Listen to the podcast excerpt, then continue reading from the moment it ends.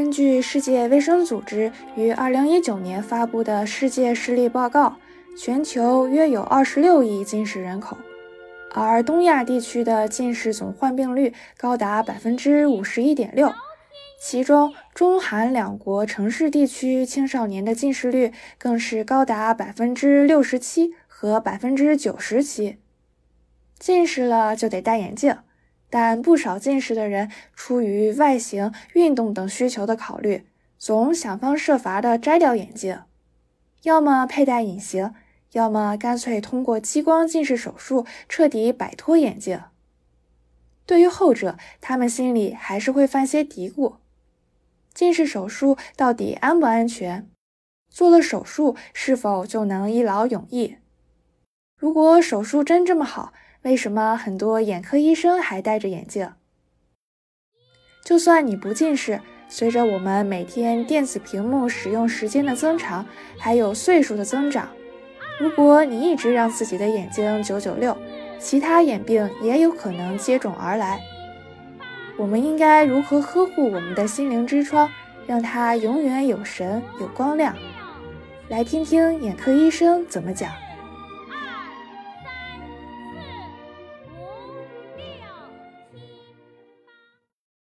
大家好呀，我是程秀，是一名青岛大学附属医院的眼科医师，很高兴能和大家分享一些有关眼科的事儿。哎，程秀，这是你成为眼科医生的第几年了呀？呃，一八年毕业开始就在眼科工作了。哦，所以你现在是还在规培阶段，还是已经过了那个阶段了？呃，已经过了那个阶段了。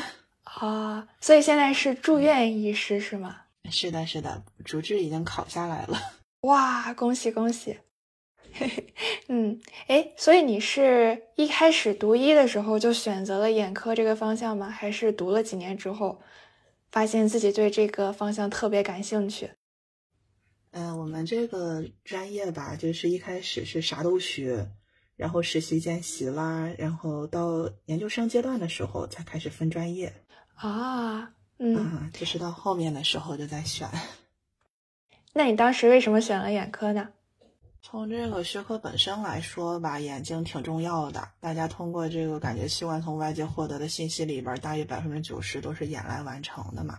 然后就觉着，呃，挺重要的，就喜欢就想选它。然后从个人来说的话，就是小时候就很喜欢做手工。然后那个就会更喜欢外科一点，然后在眼科的话，手术时间啦、手术强度啦，对女孩子来说就会相对友好一点。而且这个眼珠子是个球形器官嘛，比较符合对称的美学。整体上来说，就是觉得挺喜欢的。所以就是你本身就对做手术比较感兴趣，然后眼科手术又是这种比较小型，但它又很对这种。精巧和精密性要求比较高的一项手术，所以你就选择了眼科这个方向。啊，是的，明白。嗯，哎，所以你们是在读研的时候，是不是就要到呃医院里面去实习？因为 我自己看了很多的医疗剧，然后包括像令人心动的 offer 这样的综艺，对，就感觉实习医生都要经历过一个那种魔鬼培训的阶段。然后可能要应付很多从来没有在学校见过的突发状况，同时还要接受这个主治医师嗯突如其来的这种提问，就很好奇这样的一个实习，然后包括规规培这样的一个体验究竟是什么样的？可以和我们分享一下吗？其实就是相当于临床医生，一线的临床医生自己管病号，然后跟病号交流病情。然后及时跟那个上呃有遇到不处理呃不会处理的事情，就要及时跟上级的大夫沟通。然后最后会有一个考试吗？考试那是经常性的，每天都是考试是吧？嗯，就是嗯，我现在的话已经换角色了，就变成我教他们了。然后基本上就是那个每天都是要呃也不是每天吧，碰到什么事情的时候就会聚到一起讲一讲，然后提问提问。就是在常规的医疗生活中，然后给他那个培训一下，这种感觉，有什么问题就问，然后就回答。嗯，然后正式的考试的话，就是又分了各种呃阶段考试呀、中期考核呀，然后最后的那个结业考核呀，这些就会有一些正式的考试。嗯，哎，那所以你现在算是主治医师了，是吗？嗯，算是吧。那你平时的工作是不是分成两部分？一部分是要看门诊，另外一部分就是做手术。嗯，是的，是的，这是两大块儿工作。你自己有什么倾向性吗？你刚刚提到你可能更喜欢手术，那你喜欢做门诊吗？都喜欢，都喜欢。就是在坐诊的时候就可以看到更多的病号嘛，能看到更多、更更多的病情啊，见的会比较多一些。不过手术的话也很有意思，它本来就是我想眼科的原因嘛。嗯，哎，那所以你看门诊的时候，嗯，你觉得就从你从业以来，你看到最多的这样的一类的眼部疾病是怎么样？或者是近几年你发现这个数量突然激增、特别高发的这样一些眼部疾病是哪一些呢？呃，结膜炎啊，近视啊，干眼啊，白内障啊。这些都还是蛮常见的，对哇，白内障还有近视，这个我蛮熟悉的。但干眼，而且我之前看到你好像还负责一个专门的干眼门诊，是吗？啊，对，那个我们有专门的干眼门诊，但是其他的病也会看。哦，所以这个干眼是是因为现在大家看手机、看电脑屏幕的时间比较长，所以眼睛会有干涩，是这样的一个症状吗？呃，干眼的话，它是有很多的原因，然后其中有那个就有一些咱没法改变的那些原因，就不用管它了。然后跟咱有关系的，就还是长时间使用这个电子产品了，戴了隐形眼镜了，还有就是老是长时间的使用那些含有防腐剂的眼药水啊什么的这些那个生活习惯，就会增加这个患有干眼的可能。哦，诶，所以。乱滴眼药水反而会让这个干眼的症状加重，是吗？是的，是的，是的啊。那所以，如如果大家感觉到眼睛有这种干涩的感觉的话，就是不要乱滴眼药水，应该去做些什么呢？嗯，可以去医院做做检查，看看是哪种类型的干眼，是水是水液缺乏性的，还是说泪液的成分有问题？不同类型的处理是不是很一致的？啊，就是要看一下是什么原因导致的。比较常见的，就比如说睑板腺功能障碍导致的干眼，就是人眼皮儿里边有一种腺体叫睑板腺，跟小栅栏似的，一排一排的在眼睛里面，呃，在眼皮儿里面，它是负责产生油，组成泪液正常成分的。所以正常人泪水表面它是有一层油保护着它，让它没那么容易蒸发掉。但是因为各种各样的原因，最常见的就是咱长时间使用电子产品啦，或者非常专注的盯着东西看了，就长途司机啊什么的，也会容易出现这种问题。这个睑板腺开口出了些问题，里边东西排不出来，或者这个油脂的成分发生了一些改变，然后就更容易觉得眼睛干。对于这种来说的话，就是一方面生活方式上要调整，不能长时间的用啊，然后再有就是可以热敷热敷，软化软化这个那个睑板腺里面的油脂啊，让它更容易往外排。然后眼睛干的话，可以点点就是不含防腐剂的人工泪液呀什么的这些眼药水缓解缓解。嗯，明白。嗯嗯嗯，哎，那感觉挺多这个干眼是由于这个。用眼不当，或者是用眼时间过长造成的。那还有哪一些呃眼病也是因为这种不当的用眼习惯造成的？除了比如说我们能想到的近视呀，是因为呃也是长时间用眼造成的。嗯，对。然后还有的话，最常见的结膜炎，大家多多少少的是不是都有过眼睛红那么一段时间的那种经历？对，就是一般是不小心用手搓了眼睛，手又不大干净，然后或者是眼睛化妆，化那个眼妆、内眼线啊，就是给离眼珠眼睛特别近的这些妆，然后不小心把那个化妆品弄到眼里去啦，或者佩戴隐形眼镜儿，然后再有游泳的时候，那个不干净的水跑眼里去，各种各样的原因，然后眼睛就红肿，然后那个眼屎变得特别多，然后就容易发生这个 结膜炎，这算是最常见、最常见的了。嗯，明白。所以这是提醒我们要注意用眼卫生，注意眼部的清洁，对吧？是对的，对的。嗯，那除了结膜炎，还有其他这种因为生活习惯造成的一些眼部的疾病吗？还有刚才咱说的近视。哦，对，近视。但是近视的话，也不完全是生活因素，就是现在来说，就大部分学者认为还是一种多因素的病因。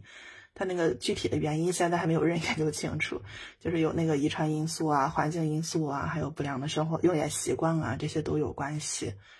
但是因为遗传因素，这咱也没法改变，咱能变的就是注意环境因素，还有那些不良的用眼习惯这些。嗯，明白。嗯，哎，你的视力怎么样？我能说我也戴眼镜吗？哦，哎，你们眼科的这个眼科医生的近视率如何？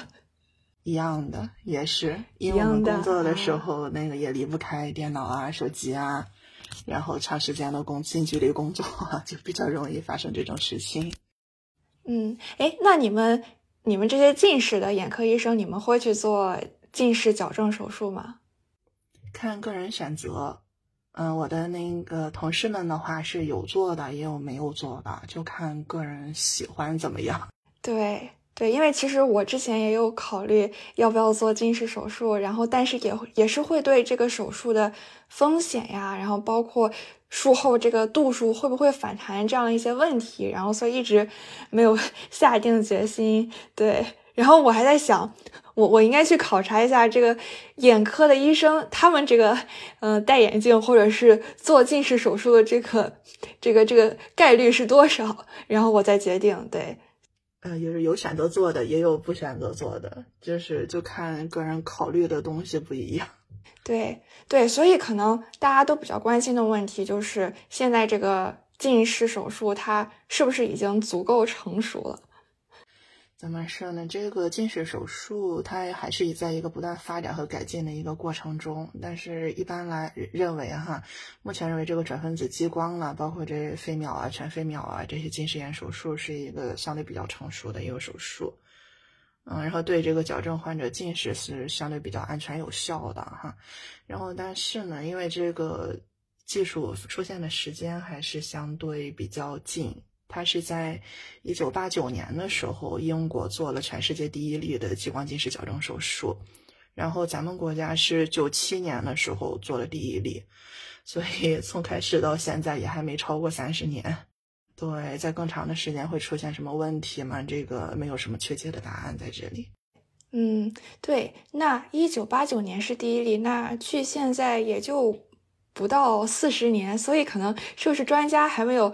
积攒足够的这个数据，然后来判断这个手术对对病人这个长期的一个影响。对对对，这个就是完全是个未知的状态。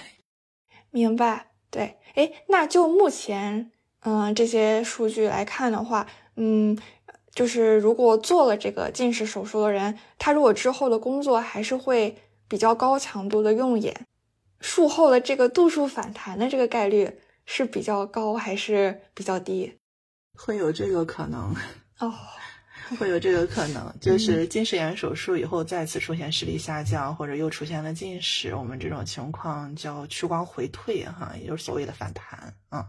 然后它算是屈光手术以后一个不是特别常见的一个并发症，然后引起这种情况的原因有很多，然后那个其中一个原因之一就是那个手术以后还是没有注意好合理的用眼习惯。比如说，经常近距离的用眼啦，长时间还还是长时间使用电脑、手机啦，啊，都是有可能会引起近视再次出现的。它就类似于做手术的时候，眼睛是一个度数，把这个度数给做掉了，但是后面你再发生近视进展，那就新多出来的度数就还是会有这个近视的。哎，这也是为啥我们做手术之前的时候要问这个近视度数最近还有没有再有变化。一般得稳定下来了以后，推测可能之后不怎么再动了，然后再去做这种手术。它毕竟是一个不能往回走的一个手术，做了就是做了。嗯，那如果病人想做的话，你你们会建议他越早做越好，还是越晚做越好？因为我有听到一种说法是，如果你越晚做，那你那个眼睛的那个度数或者是近视那个程度，就是会越已经定型了。所以，嗯，之后可能复发这个概率会比较低。但也有一种说法是，如果你很晚才做这个手术的话，你可能近视好了没多久，然后又要老花了，就还是要戴眼镜。是的，是的。对，所以你们你们会不会有这样一个嗯比较普遍的建议，就是这个手术是越早做越好，还是越晚做越好？这个的话，其实它是一个折中，太早太晚都不好。就是他要做手术的话，就刚才其实也有提到，就是度数得是稳定的状态下，才可以做这种手术啊，要不然度数还在进展过程中，做了以后，那么很快就还会退会退嘛，啊，就是还会再会出现近视，嗯，所以得稳定了以后再做。但是咱要是已经，嗯，四五十了，很快就要老花了。然后这时候再做手术的话，就不如过上几年，可以直接做那个白内障手术。嗯，明白。所以近视的人也是会老花的，对吧？我小的时候本来有一个不切实际的幻想，就觉得我虽然近视，但是我老了是不是就不会老花，就不需要戴老花镜？但这两个是两个平行的、互不干扰的一个病症，是吗？对的，对的，就是老花的话，其实就是眼睛的调节能力开始变差了。就是我们的眼正常的眼，就别管您之前是近视、老花，还是散呃不是近视、远视还是散光，人到一定年龄以后都会老花，就是人的晶体啦会，嗯对，就调节能力就没有那么好了，就会出现看近看不清楚。如果之前的时候是个远视，或者是说一个正视的一个状态的话，老的时候就要戴老花眼镜儿才能看到最好的程度，看近的时候，嗯，然后但是如果之前是个近视。老了以后戴的那个眼镜儿，就需要近视度数去减那个老花的度数。嗯，就比如说我就是一个两三百度的近视，那老了以后可能把眼镜一摘，刚好能够看得清楚近的。但是如果我是个六百度的近视，老了以后我可能得配一个减了度数，差不多两三百度的近视，我看近能看得舒服。哦，对，就是这种感觉。嗯，那像咱们刚刚谈到的近视，这个可能是因为一些用眼习惯，甚至是遗传的因素造成的。那你们在眼科，嗯，是不是也会看到一些眼部的这个疾病是其他疾病的并发症造成的？会有这样的情况吗？会有的，而且很多，特别是和其他科室的一个。会诊呐，什么过程中就会发现有很多很多因为全身病导致的并发症。咱们最常见的其实是糖尿病相关的眼睛的病，对，最那个广为人知的就是糖尿病视网膜病变。但是糖尿病的话，不止糖尿病视网膜病变，它从前到后会引起很多问题，控制这个血糖控制不好的话，就是包括糖尿病白内障啦，糖尿病性的那个视神经病变呀，运动神经麻痹啊，啊，然后有的时候还有长新生血管，然后出现新生血管性青光眼的，然后高血压的话也会有什么高血压的视神经病变啊。还有有些感染性疾病，感染性心内膜炎或者肝脓肿，就有可能引起眼内炎，就是脏东西跑到眼里去了。所以这是说明我们全身的这个器官，然后包括血液系统、神经系统，它其实都是相连的。是的，是的。六、七、八，第二节，挤按睛明穴，一、你们眼科是不是也会看到一些因为意外造成的眼外伤？会的，意外的话就就会有各种各样的意外。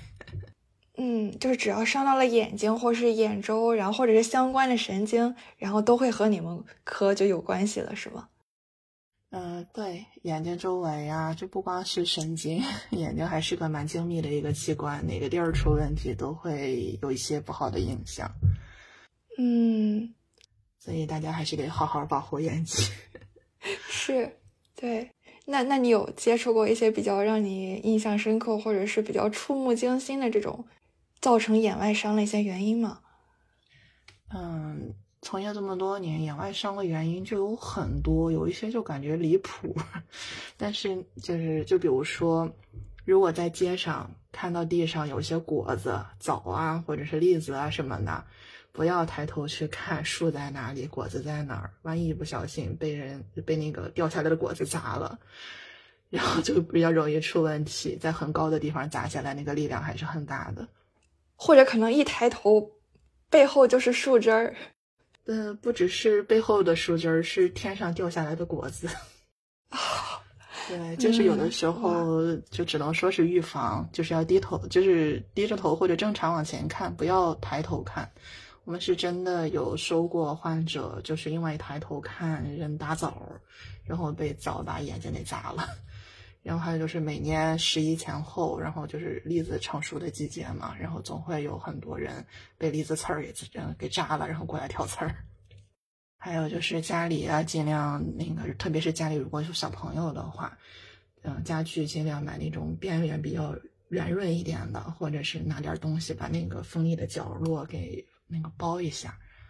就是我们就是非常常见的，就是刻在了各种角角里，然后呢就把眼皮儿或者眼睛那个刻个口出来，对，就防不胜防的各种问题。哇，我还想到我之前听到过的一个案例是，好像是戴隐形眼镜，然后在那个吃烧烤，然后好像是导致那个隐形眼镜在眼睛里面融化还是变形了怎样，然后就伤伤到了眼睛。隐形眼镜是个挺危险的东西。刚才你说吃烧烤的时候，我怕的是那个签子。哦。啊，对，它就包括吃烧烤啊，还有吃糖葫芦啊，这种这种这种里边带的都是尖尖的棍儿的这种，都要非常小心。特别是小朋友拿着棍儿跑，然后一下子摔了，这个尖儿就不好说会戳到哪儿了。嗯 嗯，只能说是预防，小心不要出现这种情况。然后隐形眼镜儿，隐形眼镜的话，嗯，要要挑一下材质，就是。尽量弄的好一点的隐形眼镜，当然能不戴是最好的。它和眼睛直接接触，然后就会有很多，就容易引起很多问题。嗯，所以就说，同样是隐形眼镜和这种带镜架的眼镜，可能你们还是会更推荐这种不和眼睛直接接触的普通的眼镜。嗯，对，隐形眼镜和这个框架眼镜相比，肯定是框架眼镜会更安全一点。当然，对于有些高度近视啊或者屈光参差的患者，框架他没法戴，就只能戴隐形，那也没办法。嗯，但是有的选择的话，还是框架眼镜会相对安全一些。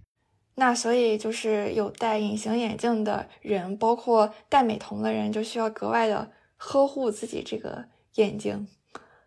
是的，是的，就是这个隐形眼镜儿，我们在那个我们眼科学的课本上有整整一节课都在讲角膜接触镜引起的并发症。嗯，然后它里边有很多很多问题。所以你平时是戴就是这种带镜架的眼镜是吗？是的，平常一般就是戴有点框架眼镜，除非有特殊场合需要化妆啦或者怎么着，有可能会戴一次隐形眼镜，但是少见。还是平常还是戴框架。嗯，那你会考虑做近视手术吗？短期内不考虑。嗯，主要是因为我，呃，我的话是高度近视，然后那个角膜的厚度啊什么的不太适宜做这个近视手术，不属于它的适应适应症。好像角膜特别薄的人就不太适合做激光手术，是吗？是的，在现在就近视的矫正手术其实就是两种，最那个就是时间比较长、相对比较成熟的这个是那个转分子激光手术，就相当于把把镜子做到角膜里面，把角膜切薄它啊。如果度数比较大、角膜比较薄，剩的角膜不够用，就比较容易出现问题，就不能做。但是最近的话，就是近期出现了一种叫 ICL 的手术，就是有晶体眼人工晶体植入。就相当于放一个镜片到眼睛里边儿，嗯，然后就能矫正相对度数高一些的近视。嗯，哎，那如果这个人的近视程度之后又增加了，那还要把它取出来换一个更度数更高的？是的，对这个新的这个 ICL 技术的话，就那个号称是可以换这个镜片的，但是毕竟每一次手术对眼睛都是一个损伤。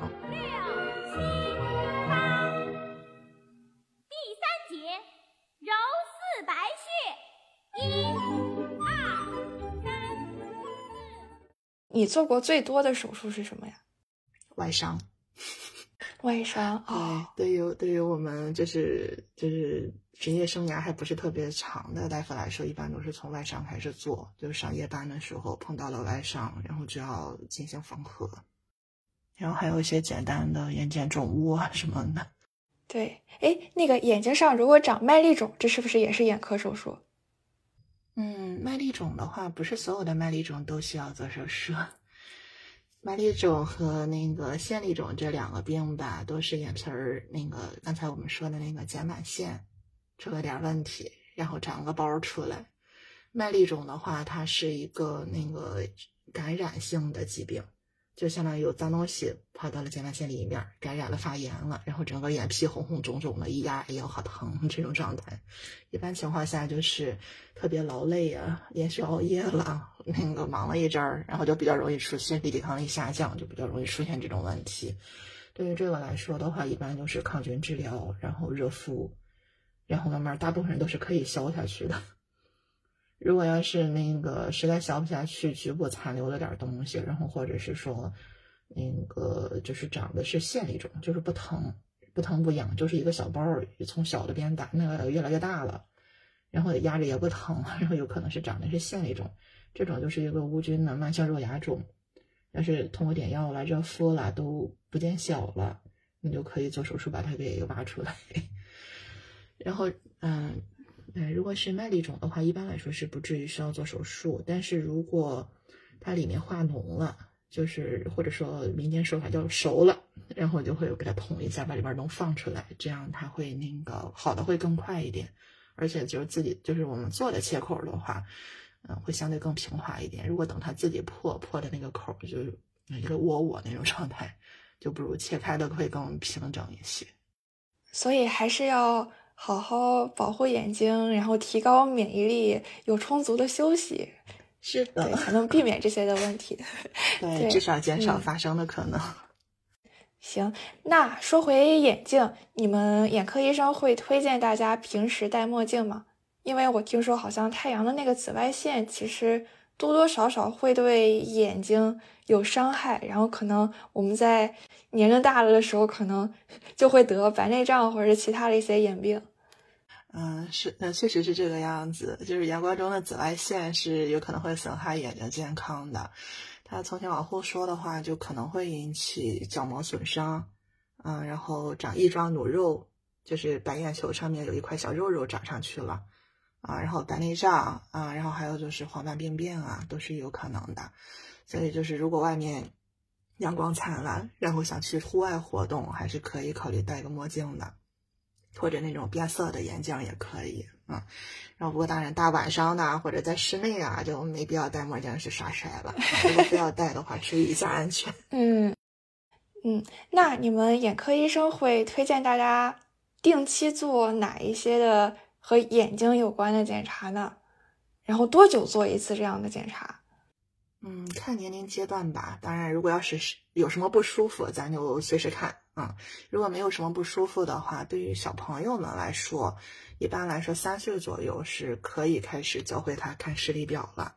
然后在这个时候就可以进行一个全面的眼科的检查，就是验光啦，然后查查视力啊，然后看看有没有斜视弱视啊，嗯，看看眼睛有没有什么先天性白内障了什么的，类似于这种问题啊、然后可以建个屈光档案。如果要是发现孩子已经有了近视，一般复查的频率会相对频繁一点，可能三到六个月就要观察一次啊，就是要查查验光，看看眼周，看看近视的增长程度。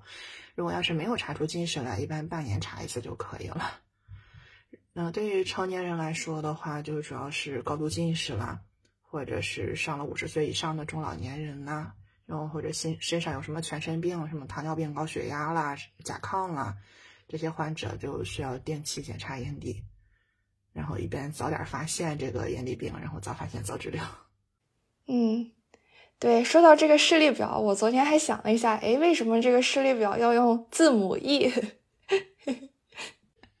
它也有用 C 的呀，用什么的哦，都有，它是一个标准，就是那个空之间的距离。我们其实是要看的是这个方向，它能不能看得出来。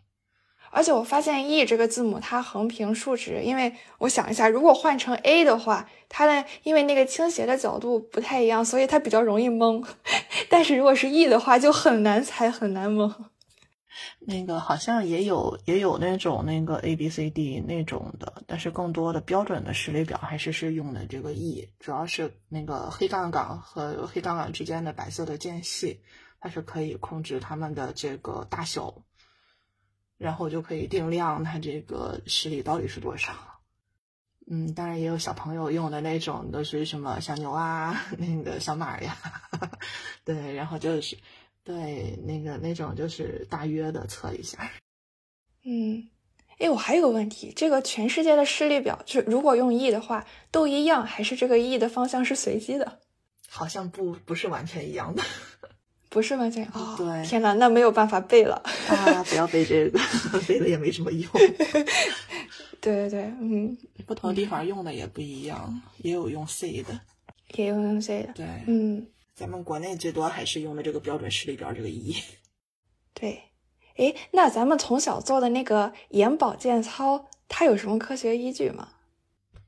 其实不做眼睛眼睛保健操，你闭着眼睛休息上十来分钟，对眼睛也是好的。然后眼保健操的话，我因为我不是学中医的，具体对于这个按摩呀什么的，其实不是很了解。然后那个趁这个机会休息休息也是好的。但是按眼的时候就不要太用力，嗯，不要过于用力，用用力时间太用的力道太大的话，对眼睛也不好。嗯，那你自己平日里面会怎么保护眼睛呢？或者是，嗯，你会给你身边的人一些什么样的护眼的建议？怎么说呢？其实这些建议大家都知道，就是做点室外活动啊，没什么事儿的话，少玩点手机、电脑啊，注意一下眼睛卫生，不要去揉巴眼睛啊，该休息的时候休息啊，避免长时间的近距离用眼。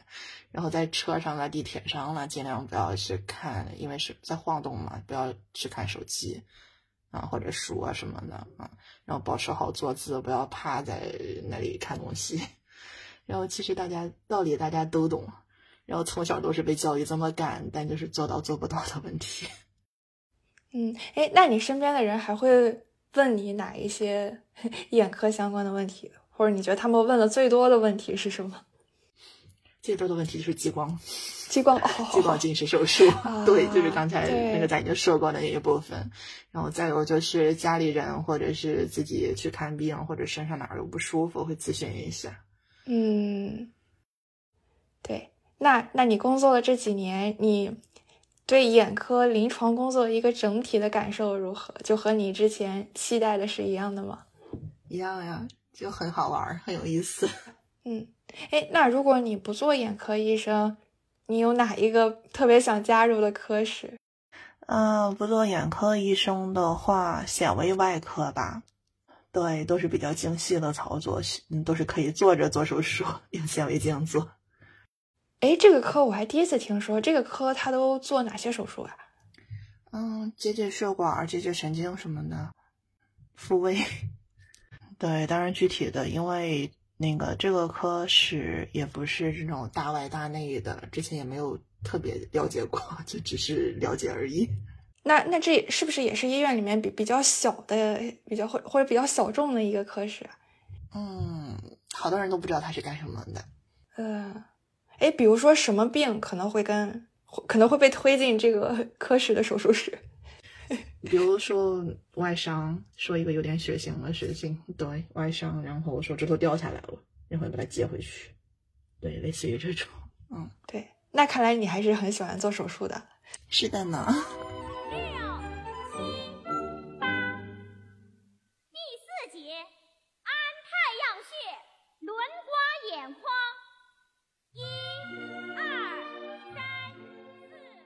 那我最后还想问你两个比较有趣的问题，一个就是你你见过的最美的眼睛是谁的眼睛？可以是名人、明星这样的，或者是你身边的人也可以。我觉得正常的眼睛，没病没灾的眼睛就长得最好看了。哦，哇，这是这是从一个医生的角度，我可能想到都是一些明星呀，或者是比如说 之前像眼里有光的丁真 这样的、这样的例子。对对对，但可能在你们的眼里，就是这种健康的眼睛就是最美的眼睛。是的，是的。如果没有化妆会更好。啊，嗯嗯，因为因为眼妆的话，对眼睛还是有些问题的，然后就看着就嗯，很想把它卸掉。嗯，眼科医生呢比较特别的一个强迫症，把眼妆卸掉。嗯，对，嗯，那第二个问题就是你见过的最美的景色是什么？嗯，就之前的时候，我们做白内障手术，收过两位老人，他是老两口，然后都八九十了，老两口一起过来做白内障手术。做完手术以后，他们就那个并肩在我们那个海景病房的阳台上看风景，感觉就很漂亮。哇，那他们有描述他们那个手术之后看到那个景色的心情吗？就很开心嘛，能看清楚了。嗯 对，哇，就是这种重见光明、重见清晰的感觉也很棒。对呀，对，因为我有的时候见到那种特别美丽的景色，我可能第一想到的是用手机拍下来，然后这个时候我就会发现，哎，手机好像怎么拍都没有办法完全把那种真正在你眼前的那种惊艳的感觉给捕捉下来，所以我那一刻就会觉得，哇，我们人类拥有这种视觉，然后能。用眼睛去饱览这种大好河山、这种自然美景是一件多么幸福的事情。然后也是在那一刻，我会我会意识到，我们看东西，然后我们大部分的时间都会把这样的一个东西，是一个觉得是一个很触手可得、理所应当，然后甚至会比较肆意的去使用，所以可能会忘记我们的眼睛有的时候可能已经。非常的疲劳了，然后我们是需要给他足够的时间去休息，然后去呵护他。是的，是的，我觉得这也是，嗯，这期想让你来给我们大家来科普一下，我们如何健康用眼、保护眼睛的一个一个小小的动机。嗯，对，谢谢。好，那非常感谢程秀今天来做客，也感谢你给我们的科普，然后也希望你之后，嗯。应该你应该已经是一个非常优秀的眼科医生了，就希望你能帮助更多的病人，然后解决他们的眼睛问题，然后让他们能用眼睛看到这个美丽的世界。谢谢。嗯，好，那我们最后和听众朋友们说再见，大家拜拜，大家拜拜。好啦，这就是本期节目。想要认识更多斜杠青年，欢迎你在小宇宙、喜马拉雅、苹果播客等平台订阅关注斜杠青年研究所，也欢迎你把这档节目推荐给你的朋友。